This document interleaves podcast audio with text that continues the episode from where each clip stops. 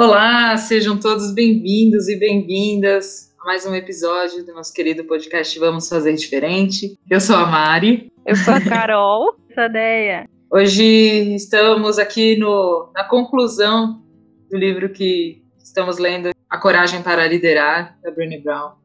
E chegamos ao último capítulo, que é a parte 4, fala sobre aprender a se levantar. O capítulo até é relativamente extenso, acho que traz bastante informação teórica e alguns exercícios também, não sei se a gente necessariamente vai conseguir passar por todos, mas basicamente esse capítulo ele começa falando de que a gente não pode esperar que as pessoas sejam corajosas e se arrisquem a um fracasso se não estiverem preparadas para enfrentar aterrissagens difíceis. Então, ela começa o capítulo falando sobre o quanto a gente, na nossa vida e no ambiente de trabalho, prepara as pessoas para aprenderem a lidar com as dificuldades só quando a dificuldade aparece. A gente não faz um trabalho anterior já, né? De começar a capacitar essas pessoas para quando acontecer alguma coisa, elas saberem lidar. É tipo, aconteceu, aí vai ter que aprender a lidar na mar. Mais ou menos essa é a base, assim, de, de, como que ela começa esse capítulo que eu entendi. Queria entender um pouquinho da, da percepção de vocês. Ah, foi um capítulo muito bom. E aí ela fala mais pra frente de algumas técnicas e tal, mas eu gostei de uma parte que ela fala que as pessoas que entram na empresa dela sempre passam por um tipo de treinamento sobre liderança e sobre como ter conversas corajosas, né? E ela fala da importância da gente aprender tanto a lidar com as emoções, como falar abertamente sobre o fracasso e como que a gente lida com aquilo, né? Então, acho que são conversas que a gente não costuma ter no dia a dia no trabalho, né? Ah, como é que você lida quando esse negócio aqui dá errado? e você, Carol, o que, que você achou? o que mais me pegou, ela fala logo no começo, tem uma frase aqui que é, se não tivermos as habilidades para nos reerguer, talvez não consigamos nos arriscar a cair. Um pouco antes disso, ela faz, ela fala do diretor da escola do filho dela, essa frase é dele, mas eu vou traduzir aqui para o trabalho, tá? Que em vez da gente preparar as pessoas para que as pessoas consigam seguir o caminho, a gente costuma preparar o caminho para que as pessoas possam segui-lo. Né? E isso não é resiliência, né? isso, não tem nada, isso não é correr risco, isso não é aprender a cair. Porque a gente tem os nossos medos também, né? Quando a gente fala de trabalho, e acho que até falando por mim, em muitas interações minhas no trabalho existe quando a gente vai ensinar uma coisa nova, quando a gente vai falar de um processo novo, ou de alguma coisa que precisa mudar, de um problema que a gente está lidando, né? Na, ali no time, quantas vezes eu não quis antecipar esse caminho, criar uma estrutura certinha para que aquilo pudesse andar, né? Uma esteira bonita, ou mesmo uma, um roteiro que a gente precisa seguir para a coisa sair do outro lado. E não, na realidade, não é assim. A gente sempre vai ter problema a resolução de um problema necessariamente vai gerar outros problemas. E aí a gente vai sempre estar tá caindo. Né? E pode ser que a coisa que a gente achou que era a puta solução das galáxias para aquele problema que a gente estava enfrentando ali, para aquela situação que talvez fosse delicada, não resolveu em nada, não, che não chegou no cerne da questão. E aí a gente ficou ali tentando preparar um caminho bonito para todo mundo trilhar esse caminho e esquece que as pessoas são pessoas. E que pode ser que elas não queiram trilhar esse caminho que a gente botou ali para elas, ou pode ser até que elas trilhem esse caminho e aí quando a gente vai embora, ou quando elas lidam com uma situação que está diferente daquele caminho que foi trilhado, elas travam. Eu gostei disso que você falou. Hoje eu estava falando isso no meu trabalho. Eu tava falando, gente, como que a gente influencia normalmente uma cultura que a gente gostaria que fosse diferente, né? Tava falando muito de questão de processos, que é a maneira mais fácil que a gente tem. E aí meu chefe virou e falou assim, ah, André, mas não tem só isso, né? Tem uma questão que é comportamental, tem uma questão que é das pessoas. Eu fiquei tipo, na hora eu não concordei, mas agora que você falou, eu fiquei, caralho. tem razão. Amanhã eu digo isso pra ele. É que quando a gente prepara muito caminho, no caso do livro, ela fala muito sobre crianças e adolescentes, geração de millennials e geração Z e coisas do tipo. Mas eu acho que no trabalho super se aplica também, que é de a gente, às vezes, quer deixar tudo tão limpo para as pessoas, né, o caminho tão limpo para as pessoas, tirar as pedras, tirar os obstáculos, tirar tudo, que a gente, inclusive, tira a possibilidade de aprendizado. Que a, a, a máxima do aprender, é, a gente aprende errando, a gente acaba tirando essa possibilidade dessas pessoas. Então, quando ela traz isso para os adolescentes, ela fala, né, de que uh, os millennials, principalmente, é, a forma como eles estão sendo criados é de uma forma tão super protegida, os pais estão tão, tipo, pensando em como cri é, criar esse caminho para que ele seja leve, e quando chega no momento do trabalho que esse caminho não é leve, as pessoas, né, essa geração não está tão preparada para ter essas conversas difíceis, para falar sobre emoções, para aprender, para errar, enfim. E, e, é óbvio que isso a gente acaba lidando com todo tipo de, de todas as gerações, né? Então, a parte aqui que ela fala que eu gostei muito, que é o seguinte: aprender a se levantar diz respeito à capacidade de se recuperar depois de uma queda, superar os erros e encarar o sofrimento de uma maneira que traga mais sabedoria e sinceridade para nossas vidas. Por mais difícil que seja, a recompensa é enorme. Quando temos coragem de entrar na nossa própria história e reconhecê-la, temos a oportunidade de escrever o final. E quando não reconhecemos nossas histórias de fracasso, percalços e sofrimentos, é elas que mandam em nós. Então, acho que é muito importante, né? E é muito difícil de tu ver, tipo assim, ó, vai dar ruim, sabe? Vai dar ruim, eu vou dizer que vai dar ruim, mas às vezes essa pessoa precisa passar por essa experiência para ela depois aprender a, a se levantar de uma maneira mais autônoma, né? Que não precise de tanto apoio. E também, Mari, a gente pode tirar a chance das pessoas encontrarem soluções melhores que as nossas, né? Porque a gente não sabe tudo. Enquanto líder ou enquanto não líder, né? Qualquer, enquanto qualquer posição, a gente nunca vai ter a melhor resposta sozinho. E aí não envolver as pessoas nos problemas, nos percalços e não preparar as pessoas para o fracasso que é eminente, né, que vai acontecer, tirar, tirar a oportunidade de aprendizado e tirar a, a oportunidade de a gente chegar numa solução que às vezes é muito melhor. Mas que eu gostei também, ela tem uma hora que ela fala que aprender a se levantar consiste em três partes: reconhecimento, confronto e revolução. E aí ela vai falar um pouquinho mais dessas, dessas três coisas, mas passa muito pelo que a Mari falou, né? Da gente reconhecer as histórias que a gente está contando para a gente mesmo, que, que a gente está criando na nossa cabeça, confrontar essas histórias e aí tentar de alguma forma fazer diferente. E para exemplificar essa questão da história que ela cria para si mesma, ela estava falando da tragédia do, da tragédia do enroladinho de presunto, que essa história maravilhosa. Eu, eu vou tentar resumir, mas vocês precisam ler, porque eu não vou conseguir contar no nível de humor que essa mulher escreveu. Mas ela fala que ela estava num projeto, estava cheio de, como sempre, colocando um monte de coisa para ela fazer. E ela já estava vivendo num caos. Aí ela estava sentada na sala de jantar assim, tendo uma crise de choro, quando ouviu o marido dela chegar e abrir a geladeira e falou: Putz, não tem uma droga de um frio nessa casa, frio tipo um presunto. Aí ela levantou assim, foi na, na cozinha e falou: Tipo, sabe, do que, que você tá falando? Como se como se ela estivesse sentindo cobrada de por que, que não tem nenhum presunto no raio dessa casa. Aí ele estranhou, né? E falou assim: René, quantos são? Quantos são 30 vezes 365? Ela falou: não é possível que ele ainda quer me humilhar com matemática, que derrota! Ela falou, não sei. Ele falou, eu também não sei. Eu só sei que faz 30 anos que a gente é casado e eu nunca cheguei aqui e tinha. A, o jantar estava pronto. Eu não tô reclamando do, da falta do enroladinho de salsicha por tua causa. O que, que tá acontecendo? Aí ela falou assim, ai. Aí começou a chorar, falou que eu tô me contando que eu sou uma péssima mãe, uma péssima profissional, tem um monte de gente que depende de mim, não sei o que, e desabou a chorar. E aí foi quando ele abraçou ela e falou: Não, a gente vai sair disso juntos, tá tudo bem. Mas eu achei. Ah, vocês têm que ler, porque é uma história muito engraçada, mas eu achei muito legal ela trazer um pouco disso, de como a gente confronta as histórias que a gente cria para si mesmo, né?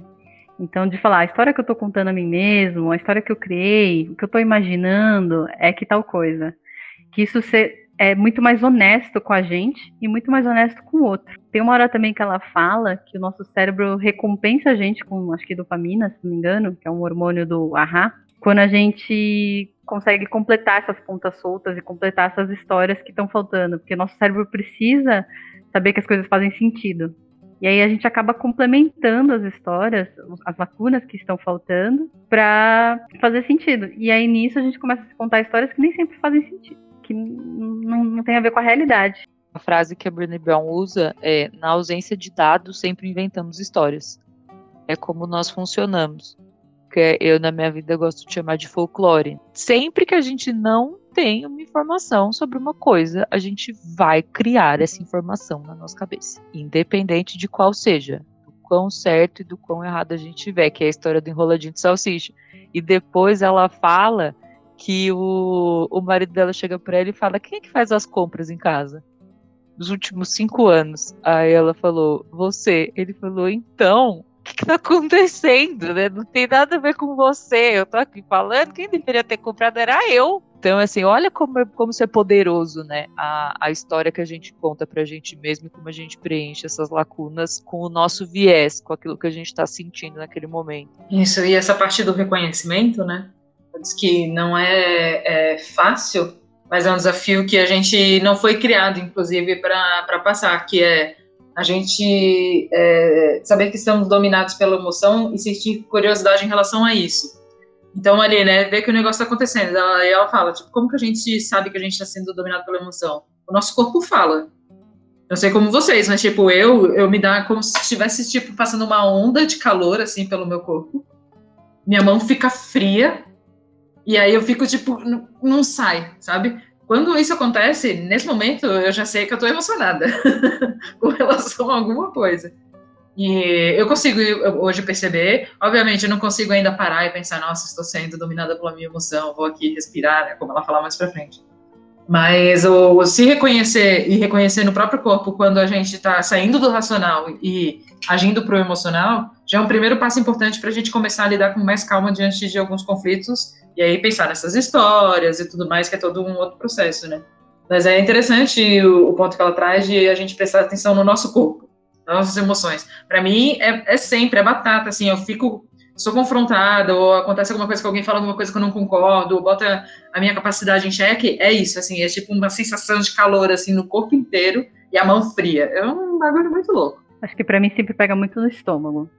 Teve uma fase da minha vida que eu tava muito magoada e tava pegando muito no peito. Mas agora tem pego, é, quando eu tô ansiosa, eu tô insegura, tô insegura até de mim, da minha capacidade, sempre pegou para mim muito no estômago. Ela, ela até fala de uma coisa que a gente também comenta nos episódios da CNV, que como a gente é criado para meio que ignorar, engolir o choro, ignorar esse sentimento, como se a, a gente não tivesse o direito de sentir. E é muito louco que nesses últimos tempos, principalmente nesses últimos anos, eu tenho trabalhado muito com terapias holísticas, né? Recebido muita terapia que eu não, não faço, né? Mas recebo.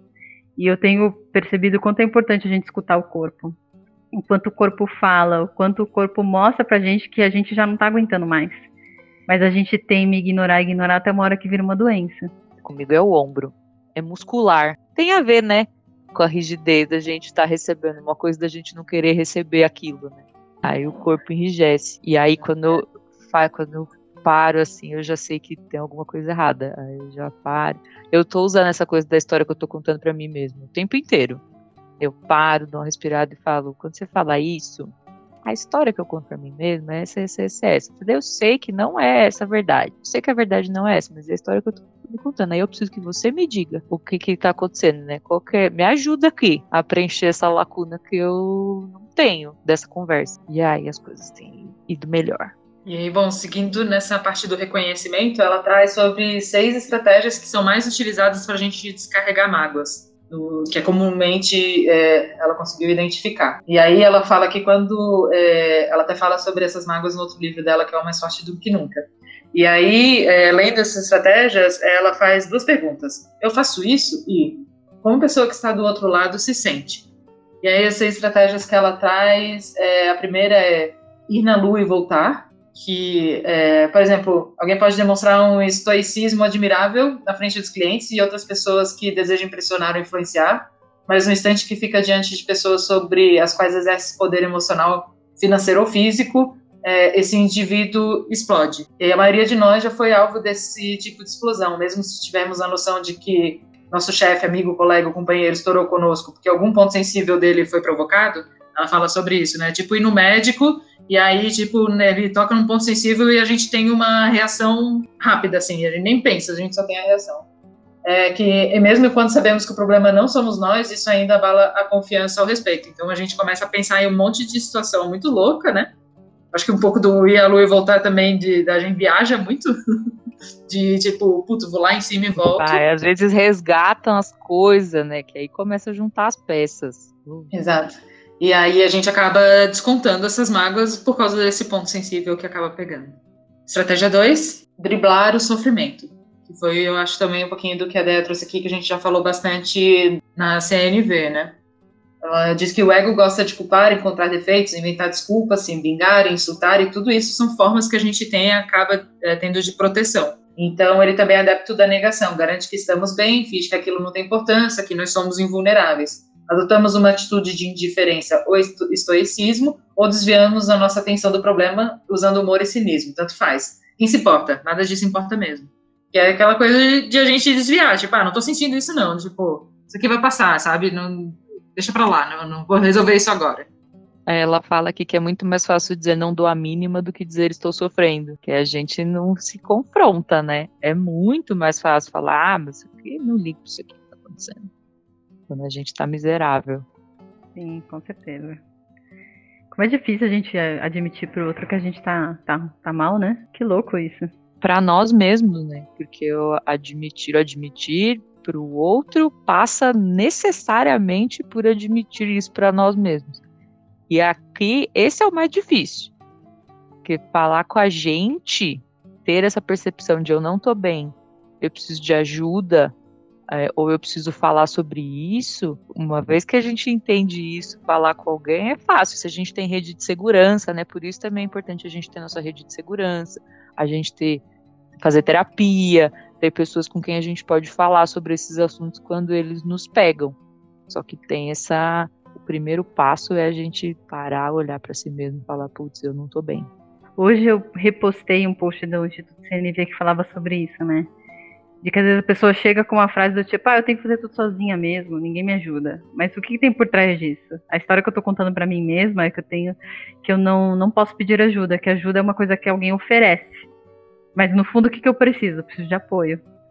Então é muito louco esse negócio de volta naquele negócio de que história que eu tô contando para mim mesma, para eu até confrontar essas minhas crenças.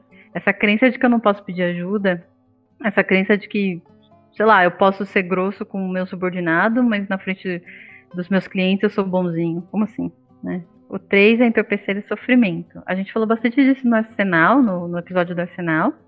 Mas que eu me lembro aqui é quando a gente tenta, tipo, de alguma forma entorpecer sentimentos bons é, sentimentos ruins que também acabam entorpecendo os bons. Que é tipo beber demais, fumar demais, comer demais e jogar demais para tentar você fugir de você mesmo e não olhar para o que tá Dormir. doendo. Dormir, boa. Exercício. Coisas que são boas também. Fazer muita atividade física. Tem gente que faz cursos, né? Se ocupa. É tudo que a gente faz, todo comportamento que a gente tem que é vicioso no sentido de se ocupar, né? manter o corpo e a mente ocupado com qualquer outra atividade que não seja o confronto com o sofrimento. A gente é. não falar só de beber, de fumar, que são coisas que são os clássicos, a gente é. tem que falar sobre isso também, mas é importante que quem é saudável, que não faz uso de substâncias, todo mundo tem a, a sua válvula de escape de entorpecimento. Exato. Bem, o 4 é armazenar o sofrimento. Que é parecido com aquele de ir na lua e voltar, de você sentir bem lá no fundo aquela dor, só que ao invés de descarregar nos outros, você guarda para você. E aí você começa a ter algumas, alguns sintomas como ansiedade, depressão, burnout, insônia e dores físicas. Acho que deu para entender, né? O que, que é. Eu, eu, acho que eu já passei por esse também. De, eu acho que eu tendo mais a guardar para mim do que efetivamente descontar nos outros. Eu acho que descontar nos outros eu costumo fazer mais com quem eu tenho muita intimidade, tipo a minha irmã. Eu sei que eu tô sendo grossa com ela, porque às vezes eu tô frustrada, sei lá, com o trabalho. Eu tô frustrada porque eu não tô no controle da minha vida, não tô conseguindo fazer minhas coisas. E aí vem mais uma demanda dela, que demandas vêm de todas as pessoas, né? Mas como ela é minha irmã e eu tenho essa intimidade, eu vou lá e falo: Ah, você não tá vendo que eu tô ocupada? Sabe? Então acho que eu acho que descontar só, só com pessoas com que realmente tem muita intimidade. Eu sou totalmente esse cenário aí. Eu até falo que é, tem esse negócio das pessoas explodirem, né? Eu, eu costumo implodir. Então, é, eu vou carregando a magro, o sofrimento, a frustração tão dentro de mim e, e é, para mim é tão difícil externalizar que, obviamente, acaba acabou né, em crises de ansiedade, acaba num quadro de depressão. E, e E quando a gente não consegue falar, é, acho que é ainda mais difícil, né? Porque é, às vezes as pessoas nem sabem que está passando por isso. Porque quando a pessoa está explodindo, né, digamos, não é, o, não é o natural da Carol explodir, mas eu estou vendo que ela está explodindo direto. Eu consigo lá e chegar, Carol, tô sentindo isso tal, né? Agora, se tu não vê que isso está acontecendo, ninguém sabe, tu sofre em silêncio. Para mim, é, é, claro que na terapia eu também tenho, tenho trabalhado nisso, né? Mas eu, é um processo muito lento, mais lento do que eu gostaria, e que eu identifiquei que eu faço isso a minha vida inteira, assim. Eu não lembro de uma vez, por exemplo, em algum relacionamento amoroso ou de família que eu tenha, tipo, sabe, explodido não consigo fazer isso, às vezes eu até queria. o máximo que eu consigo é, tipo, explodir no choro. Eu não consigo falar. E, e, isso, obviamente, no meu corpo também, né? De dores, dor na lombar, dor no, no, pescoço, dor de estômago, uma série de coisas que eu sei que é por esse processo de implodir. Vem aqui para dentro, sabe? É, é muito doido. E difícil. Ah, eu entro num processo extremamente autodestrutivo. Faz muito tempo isso não acontece, porque eu tô na terapia faz bastante tempo também. E, no geral, para explodir assim com as pessoas é só se eu recebo muitos inputs. Tipo, eu não vou. Se eu explodir, eu não vou explodir sozinha. Eu tenho muito mais. É muito mais uma questão, às vezes, de eu perguntar uma coisa para uma pessoa ou trazer um assunto e não ter uma resposta, sabe? Eu surto mais se eu tô querendo resolver uma coisa e eu tô percebendo que aquela coisa não tá sendo resolvida. Isso me causa muita ansiedade. De sofrer, eu entrava, porque hoje eu lido com as minhas questões na terapia, mas eu entrava em negação completa e absoluta. Eu sou eu sou o 3 ali, ó, entorpecer o sofrimento. Eu vou me ocupar com alguma coisa e não vou pensar nisso. Só vou pensar nisso a hora que for insustentável não falar sobre esse assunto. Acho que eu sou armazenar mesmo, com a maioria das pessoas. Vamos pro 5? Vamos. O 5, ela fala a Umbridge. É assim que chama? Do Harry Potter. É, do é. Harry Potter. Pra quem assistiu, pra quem não assistiu, sinto muito. Perdeu um filme bom. No Harry Potter tem uma, uma moça, né, que ela é super rígida, ela veste só rosa, ela é toda fofinha, ela finge que ela é toda boazinha, que tá tudo sempre bem, mas por dentro ela tá implodindo, sabe? Ai, tá tudo maravilhoso, imagina, tá sempre com um sorriso, só que no final não tá tudo bem não. É isso, né, gente? É, aquela pessoa que tudo são flores, assim, sabe aquela pessoa que não tem, que é impecável? Hum. Aquelas pessoas são impecáveis. É esse. Um outro exemplo no outro espectro que eu pensei quando eu li, eu não sei se é um bom exemplo, o personagem da Meryl Streep no Diabo Veste Prada. Que é. Que ela tá sempre sob, com tudo sob controle, ela né? tá sempre com tudo sob controle. Não é assim, flores e cor-de-rosa e etc., mas é uma pessoa que ela tem o controle total sobre a vida dela e tudo na vida dela tá bom.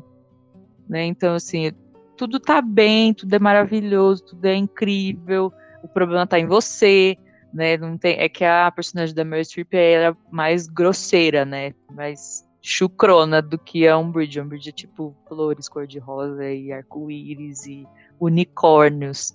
Mas é isso, é tipo, nada tá errado, tá tudo exatamente no lugarzinho que deveria estar. E no fundo eu tô querendo matar você, enterrar é. o seu corpo.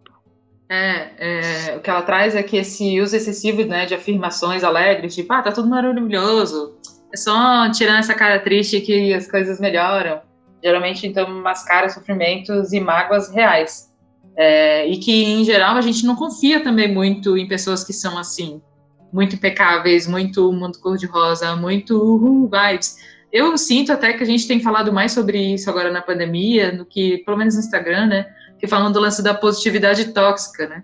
E a gente vê as pessoas postando só coisas lindas, vibes, uhul, acordei, vou fazer yoga, agora eu corri com meu cachorro, agora eu comi um alface, olha que vida maravilhosa, sabe? Tipo, privilégio, obrigado. E não é só isso a vida, entendeu?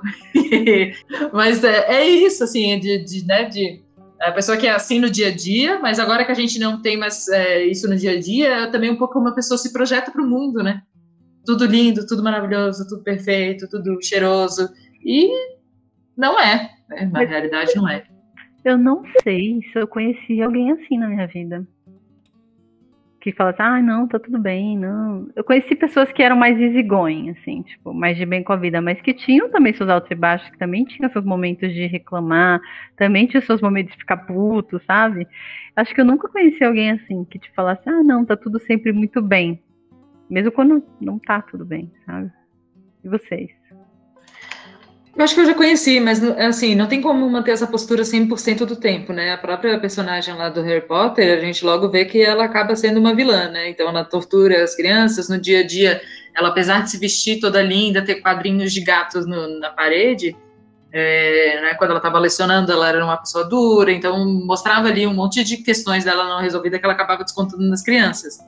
Então eu acho que eu vejo, eu, eu percebi mais isso, assim, de pessoas que tu olha e fala, meu Deus, essa pessoa mora no mundo da Barbie, né? Mas tu vai vendo no, no, dia a dia, nas pequenas ações, assim, que não é bem isso, sabe? Que tem alguma coisa ali de que ela precisa ou ela quer demonstrar esse positivismo, essa felicidade, para mascarar um comportamento que não é tão legal. Eu acho que eu já, já, já tive que lidar com pessoas assim, sim. Eu conheço umas duas ou três pessoas nesse espectro, mas é gente que até a fala é mansa né? Que, que até fala assim com, com calma. São pessoas que você parece que assim você olha e a pessoa ela vive numa ali no, na praia, né? Ela tá o tempo inteiro nessa nessa energia assim. E aí quando o En começa a ser confrontada com alguma coisa que ela não quer confrontar e você, você vê a engrenagem funcionando ali assim. Então, ainda na fala, é muito louco isso. É muito louco. Eu conheço, eu consegui pensar assim umas, umas duas, três pessoas ao longo da minha carreira.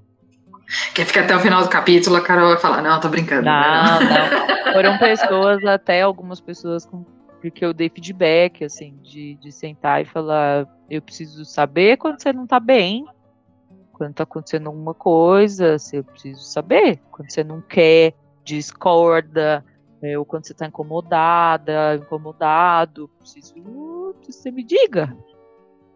E, bom, a última que ela fala, estratégia para descarregar as mágoas, é a mágoa e o medo de ficar encalhado. E aí ela até fala, não pesquisa no Google a palavra encalhado, que é provável que você encontre uma imagem de uma baleia presa na praia incapaz de voltar à água. E isso é muito perturbador. Então, ela fala que uma das razões de a gente negar os nossos sentimentos é o medo de ficarmos emocionalmente encalhados, isso é, ficar preso de uma maneira que dificulte avançar ou voltar. Então, a gente não quer lidar com isso porque pensa, tipo, ah, se eu entrar em contato com esse sentimento, vou ter que lidar com ele, né? Então, não, pô, não quero isso agora na minha vida, né? E é, e capaz de paralisar. Tipo, se eu começar a mostrar vulnerabilidade, eu vou ser uma pessoa fraca. Se eu começar a mostrar emoção, tipo, eu vou chorar no trabalho. E aí já nem abre mais essa porteira com medo de, de tipo, meu Deus, isso vai, vai me tirar de um, de um rumo de, de crescimento, de sucesso, ou qualquer coisa do tipo. Essa é boa. Esse. Eu, eu não sou. Não, não compartilho desse sentimento, mas eu sou bem íntima de pessoas que, que são assim e dá vontade de dar na cara. Eu, né, no caso. eu chegar e falar: se movimenta! Infeliz. Mas acho que é o medo de perder o controle mesmo, sabe? Sim, de ter sim. que lidar essa emoção e daí, tipo, e se, eu, e, e se ela aparecer aí e eu não saber lidar? Deus, tu nunca vai saber se tu vai saber lidar ou não, né? É o medo do desconhecido. É assim, puta, e, e, e se, e se não der certo? E, E se eu chorar? E se eu for grosseiro? E se eu um monte de coisa? E se a pessoa falar não? O que, que eu vou fazer? Se eu pedir um negócio a pessoa falar não? E se ela ficar brava comigo e nunca mais quiser falar comigo? E, e aí você trava. Você, é, parece uma máquina, uma máquina de pinball dando tilt, assim. É, é muito louco. Por isso que eu falei da vontade de dar um tapinha, assim. Porque parece que dá tilt na pessoa mesmo. Você fala, vamos? Vai que dá. Fiquei pensando agora, né? Se eu for pensar numa pessoa que faz isso, que nunca abre como tá se sentindo, porque talvez não tenha letramento emocional suficiente para saber lidar. Sabe quem eu penso? No meu pai, né? Porque acho que principalmente pessoas da, da geração mais an- antiga, que era mais uma geração muito focada na sobrevivência, muito focado em sustento, né? Sustento da família. Eu penso no meu pai, que é um cara que nunca conversou com a gente sobre o que ele estava sentindo. sobre qualquer insegurança, né? Algum problema que tá passando, coisa do tipo também. Ele às vezes até trazia problemas, mas nunca assim o que eu tô sentindo com isso. Ah, precisa resolver, precisa resolver. Vou resolver. Sim, não tinha um vou abrir como eu tô me sentindo aqui. Eu lembro uma vez que um tio meu morreu, o irmão do meu pai, e é um, é um tio que era até mais novo que meu pai. E aí ele, a gente tava voltando dirigindo, ele não parava de falar, falando de vários assuntos, voltando do, do enterro, né? E eu percebendo que ele tá falando de vários assuntos para fugir daquela dor. Aí ele tava rindo, falando de outras coisas, não sei o que. Uma hora ele falou assim: Ah, papai tá muito triste. Aí eu abri os olhos assim e falei: Meu Deus, meu pai disse como tá se sentindo! eu não acredito! Aí eu falei: Eu sei, pai, eu também tô. Aí ele continuou, mudou de assunto e. Porque ele não podia se colocar vulnerável, né mesmo? Mas pra ele, imagina o choque que é, né? Você perder um irmão que é mais novo. Tipo, ele pensa assim, na ordem dos irmãos, eu que tinha que ir primeiro, né? Na cabeça dele podia, podia estar passando por isso. E aí, imagina só, ele, a única coisa que ele se permitiu falar foi essa. Louco. É difícil. Eu consigo identificar isso no meu pai também. Bom, e aí ela segue então. Obrigada, primeiro, de ter compartilhado a situação pessoal. Exato.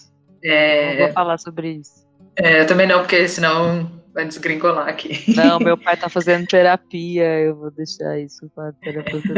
é bom. É, e aí ela continua então com estratégias para reconhecer essas emoções. E aí ela fala que isso vai soar um pouco estranho, né? Mas a estratégia mais eficaz que ela encontrou, ela descobriu com uma, uma, um professor de yoga e que depois ela também descobriu que tem essa mesma técnica entre as forças especiais militares, uma técnica muito rebuscada chamada respirar. É, e aí ela fala sobre essa técnica do respirar, né? Tipo assim, então beleza. Reconheci esse negócio no meu caso, né? Ondas de, de quente pelo corpo, mão gelada e tal. E aí a técnica do respirar é: um, inspirar profundamente pelo nariz, dilatando o abdômen e conter até quatro. Dois, prenda a respiração enquanto conta até quatro. Três, expire todo o ar pela boca lentamente, contraído o abdômen e conte até quatro e depois com os pulmões vazios conte até quatro. É essa técnica para a gente começar a se acalmar e poder lidar um pouco e reconhecer melhor a, a emoção que a gente está sentindo. É, essa é a técnica da respiração quadrada, né? Isso. A gente só esqueceu de falar, esquecemos de falar o nome. Mas ela comenta o quanto a gente não está acostumado a parar para prestar atenção na nossa respiração. Diz que quando a gente é neném, a gente costuma respirar muito pelo abdômen. Você vê a barriga do neném inchando e descendo. Quando a gente é adulto, a gente começa a ter respirações mais curtas e inchar só o peito. Por isso que dá aquela falta de ar, aquela ansiedade, porque a gente desaprende a respirar conforme a gente fica velho. Que é aquela respiração cheia de encher primeiro a barriga, depois encher o peito. Aí soltar o peito, depois soltar a barriga até tirar todo o ar. E ela fala que essa, é uma, é, essa técnica buscada, que é o respirar, é muito importante para a gente exercitar a calma. E aí, como que ela define calma? Ela define calma como criar perspectiva e atenção plena ao administrar a reatividade emocional. Meu Deus, que frase difícil.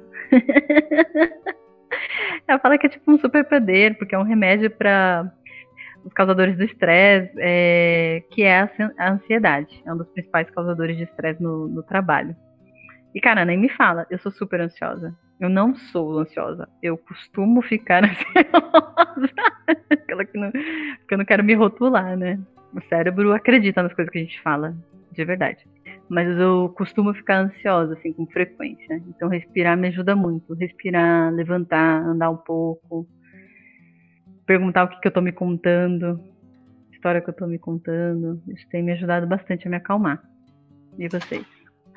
É, e é uma coisa que é importante também a gente ver que, assim, a, a, ela fala, né, que em ambientes coletivos, por exemplo, do trabalho, a ansiedade é uma das emoções mais contagiosas, assim como a calma.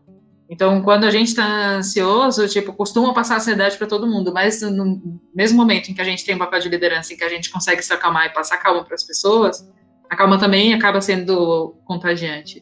Eu também tenho bastante ansiedade, é, né, faço tratamento para isso.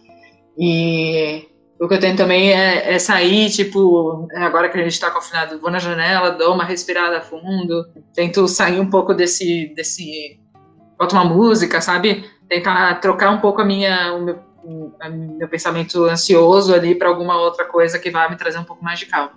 Mas, por exemplo, se eu estiver fazendo, né, tiver um, um momento de ansiedade ali numa, numa reunião, talvez esse essa técnica da respiração me ajude mais, porque eu não posso simplesmente levantar e falar, então, não é que eu não posso, né, mas costumo fazer isso. Levantar e falar, gente, eu tô ansiosa, me dá um tempinho aqui para voltar.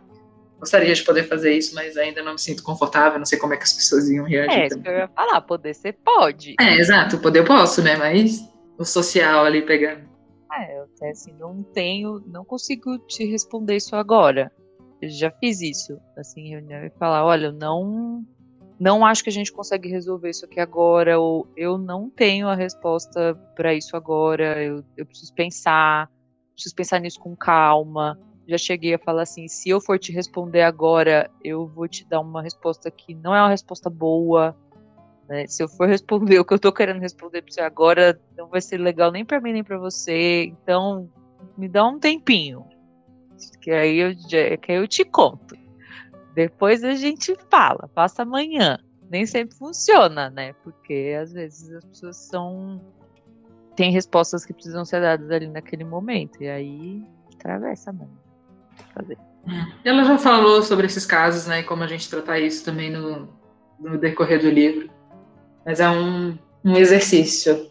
Vamos ver aí se respirar e pensar, né, sobre ter informações suficientes para me desesperar com essa situação ou quando ela fala também, se eu tiver dados suficientes, entrar em pânico vai adiantar? É, a gente sabe que não. Já dizia Mas... Buda, seu problema tem solução? Sim, então por que se preocupar? Não, então por que se preocupar? Eu vou, eu vou tatuar isso no meu braço.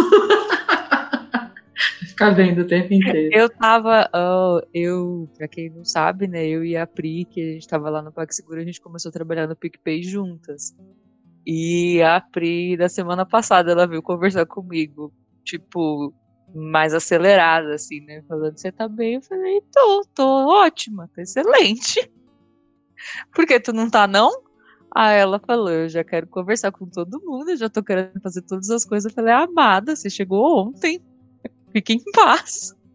Agora o que você tem que fazer é cursinho obrigatório, arrumar sua agenda, ó, respirar, se apresentar para as pessoas. É só isso que você consegue fazer agora. Não tem, não tem outra coisa. É uma ansiedade muito grande de realização também, né? É, então ela falou, eu sabia que você ia estar nessa vibe. Ela ficou brava comigo. Eu sabia que se eu viesse falar com você, você ia estar tranquila. Muito bem. E passando então nessa fase de reconhecimento, né? Ela fala que se o reconhecimento é a maneira por meio do qual entramos numa história, numa história difícil, então o confronto é onde nós vamos para o tatame com ele e o dominamos. Então o confronto começa com a seguinte verdade universal. Como a Carol falou, né, na ausência de dados, sempre inventamos histórias. É como nós funcionamos. E no trabalho isso ocorre várias vezes por dia. Ela fala que as nossas organizações estão lotadas de histórias que as pessoas inventam porque não tem acesso às informações. Se você já liderou uma equipe que passava por mudanças, sabe quanto uma história ruim custa em termos de tempo, dinheiro, energia e comprometimento. Muito importante. É, a, gente, a gente fala muito né, sobre apoiar as nossas decisões em dados. Não acho que só decisões de negócio, mas inclusive as nossas decisões com relação a pessoas, né? Tipo, a gente fala tanto isso no feedback, passa a informação com dados, é, dê o máximo de contexto necessário, para que justamente não fique uma coisa solta, e daí eu vou pegar essa informação aqui, vou criar minha história e tocar o barco. E aí, como ela falou aqui, nossa, quantas vezes já passei, principalmente nas empresas que a gente, né, que trabalha com tecnologia, que estão passando por mudança o tempo inteiro, é, é, a gente gasta às vezes mais energia para remediar uma informação errada ou uma história errada que foi contada, que a gente precisa lá atuar né, numa, numa política ali de, de, de contenção, do que de fato olhar para um dado e falar, ah, olhando esses dados eu tenho esse input, e aí, qual é o input que tu tem? Mas aí fica aquela coisa, ah, mas fulano que não fez tal coisa, porque não existe capacitação, porque não tem aquilo, porque o problema é esse, mas e aí, né, é baseado em que dados que a gente está falando? Então, acho que entendo que é um processo organizacional também, e a gente, enquanto líder, é, tem que olhar para esse processo, de se colocar dentro desse processo e ajudar outras pessoas a entrarem nesse processo de olhar os dados para tomar decisões mais acertadas também. Que eu achei legal é que ela fala muito da gente incentivar as pessoas, a gente como líder, e eu tô de gestor, né? Tô falando como líder, é incentivar as pessoas a confrontarem essas histórias. Então, que a gente seja honesto sobre essas histórias que a gente está se contando e que a gente acaba de alguma forma tornando aquilo realidade e expondo isso para os outros. Então, o quanto isso é importante. Esses dias eu estava dando um. Fiz uma palestra sobre CNV e aí, é, e falei muito da história que a gente conta pra gente mesmo. E aí as pessoas falaram, meu Deus, que insight incrível, eu conto história o tempo inteiro. falei, é, a gente conta história, o nosso cérebro até nos recompensa para criar essas histórias. Eu fiquei pensando muito de como a gente incentiva essa questão, esse confronto dessas histórias. Pelo que eu entendi que a Brené faz no, faz no, no trabalho dela, é meio que contar, capacitar as pessoas sobre isso. E aí que as pessoas depois disso até usam essa frase de, olha, o que eu estou imaginando é, o que eu estou me contando é. Então, que de certa forma ela, as pessoas passam por uma capacitação e aí para incentivar as pessoas a usarem mais isso. Não sei se vocês imaginam outras maneiras de confrontar essas histórias que a gente se conta ou que a gente até conta para os outros. Eu levantei a mão para falar, acho que tem a ver com o que você ia falar, Deia, geralmente diferente, mas vai servir, que é a gente tentar fazer o exercício retroativo também, né? A Brené Brown, ela fala muito do, das coisas que a gente pode fazer na hora, né? Do, do parar para respirar e do da gente pensar na história que a gente está contando para a gente mesmo. E eu acho, acredito eu, que uma outra forma de tratar isso é a gente olhar para si mesmo de de forma retroativa. Sabe, aconteceu uma coisa ali naquele momento que me pegou e eu entrei em confronto de um jeito que eu não deveria entrar. Igual ela tem as perguntinhas aqui, né, que ela, que ela colocou, que é o que mais preciso aprender e entender sobre a situação, o que mais preciso aprender e entender sobre as outras pessoas na história e o que mais preciso aprender e entender sobre mim mesmo. Quando ela fala dessas histórias que a gente está contando, né? Então, do que que quais lacunas eu preciso preencher sobre a situação, quais lacunas eu preciso preencher sobre as pessoas que estão nessa situação e quais lacunas eu preciso preencher sobre mim mesmo para entender porque que eu estou contando essa história assim. E a gente pode fazer isso o tempo inteiro, inclusive retroativamente. É, acontecer um negócio, a gente parar e falar, puta, por que, que isso aqui me pegou? E aí ir lá responder essas perguntas e talvez até abrir a chance para um segundo diálogo né? Tipo, putz, eu acho que eu não me fiz entender, né? Chegar para a pessoa depois e falar, eu não sei se eu entendi muito bem o que você disse, eu acho que eu interpretei isso que você falou de uma forma que talvez não seja a correta, né? E coisas desse tipo. É, tem uma hora aqui que ela fala também é, de você confrontar logo essas histórias antes que elas saiam do controle. Aí ela dá um, um, tipo, um, uns tópicos, né? Que é qual a história que eu tô criando, quais são as minhas emoções, o que, que meu corpo está dizendo, meu pensamento, minhas crenças e minhas ações. Achei legal. Tem algum momento parar para confrontar isso de uma forma mais estruturada também. Eu acho que sim. Não, isso aí é uma parte que eu, que eu né, dessa parte da, da, das histórias perigosas, né, que ela fala, que além de afetar a confiança e a conexão entre os relacionamentos das equipes, essas histórias que a gente cria para nós mesmos também podem detonar a nossa autoestima. Eu achei isso importante, assim, porque a gente não está fazendo isso para os outros, né? Quando a gente cria história só para dar uma resposta ou ah, potencialmente, potencialmente causando conflito, mas foi é isso de a gente entender de, né, de não se botar em xeque, tipo, será que eu sou merecedora? Será que, que isso é para mim? Será que eu estou no lugar certo?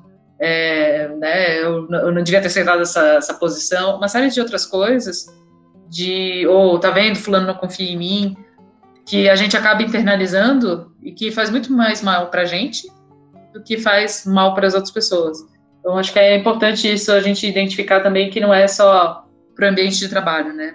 Para nós, enquanto pessoas, criar essas histórias também e não resolvê-las, não vai adiantar nada, porque a gente não vai conseguir dar um próximo passo enquanto indivíduo, assim, né? De de poder sair desse, desse modelo mental mais limitante. Acho que é isso, né? Assim, claro, o capítulo fala sobre muitas outras coisas, é, ela, ela tem ali, né, a gente passou rapidinho sobre os exercícios e tal, mas eu acredito também que vocês que puderem ler o livro com mais profundidade, fazendo esse exercício, vão se, se beneficiar bastante, assim. Eu saio desse livro, né, que a gente está terminando agora, é, com muitos aprendizados, assim, E eu acho que a partir do, daquela fala dos valores foi o que eu consegui mais é, internalizar na minha vida, sabe? Eu falo para todo mundo sobre os meus valores agora, o tempo todo que eu, eu, já, eu identifico muito facilmente quando meus valores são confrontados. É, foi um livro muito rico, assim, enquanto profissional, né? Enquanto uma pessoa também numa posição de liderança, mas individualmente também eu entender, é, eu consegui quebrar muitos paradigmas na minha cabeça, assim, que eu, que eu vejo que eu tô começando a saber lidar com eles de uma maneira mais, é, mais confiante né, do que eu tinha antes da leitura desse livro. Eu gostei muito, achei que foi uma escolha super acertada nossa de ler. E vocês, como saem da leitura desse livro? Ah, eu amei. Eu acho, eu fico pensando porque foi tanta informação, foi tanta informação não só teórica de dados, mas também até de técnicas que me dá vontade de ler de novo. Mas com certeza acho que é, o que mais pegou para mim foi os valores, porque depois desses valores e, e dizer para mim mesma como eu operacionalizo esses valores, quais são os meus comportamentos que vão de acordo com os valores, eu comecei a agir mais e respeitar mais os meus limites. Isso mudou para mim.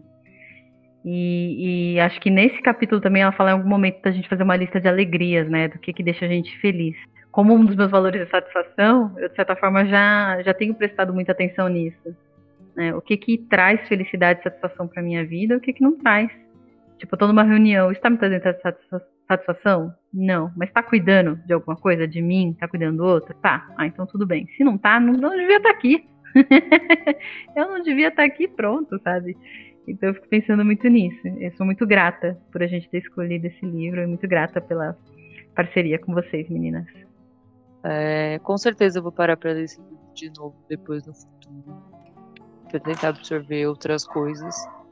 É, para mim, o que mais pegou do livro são as histórias que eu conto para mim mesmo.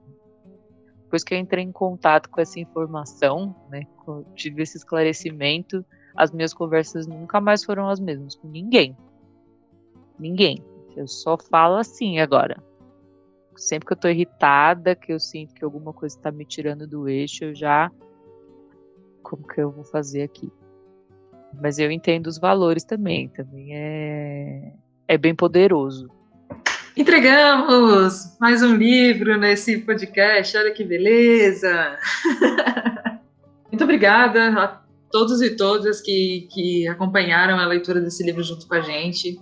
Foi, foi bem especial, né? A gente deixou claro isso agora. Espero que vocês continuem. A gente vai continuar lendo outros livros aqui, sem spoilers ainda. No próximo vocês vão saber já já.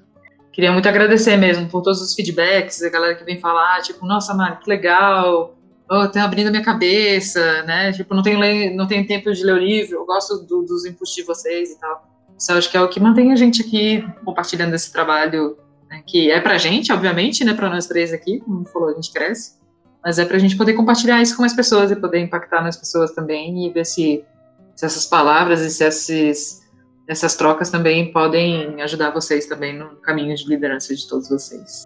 Muito obrigada. A gente se vê no próximo livro. Até mais. Falou. Falou, gente. Beijo.